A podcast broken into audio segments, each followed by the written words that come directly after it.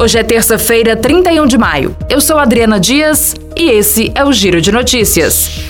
A Polícia Civil do Ceará investiga o assassinato de um surfista no bairro Varjota, em Fortaleza. Segundo familiares, Antônio Jocelyn Miranda da Costa Júnior, de 37 anos, foi morto a tiros após intervir em um suposto caso de assédio sexual.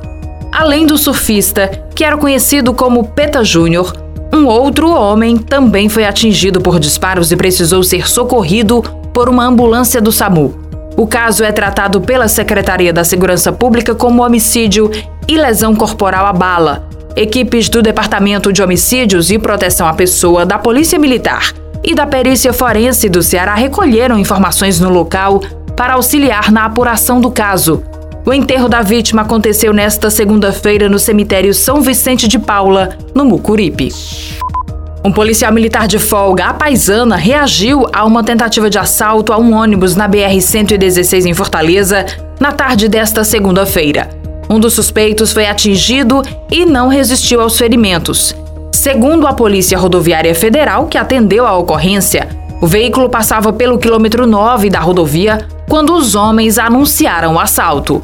A Polícia Militar do Ceará informou que três indivíduos participaram da ação. José Wilson de Albuquerque Filho, de 26 anos, foi atingido pelo PM e morreu no local. Com ele foi encontrada uma mochila com duas facas e um simulacro. Não haverá venda de bebida alcoólica no Clássico Rei desta quarta-feira entre Fortaleza e Ceará, na Arena Castelão. O trânsito também vai sofrer alteração.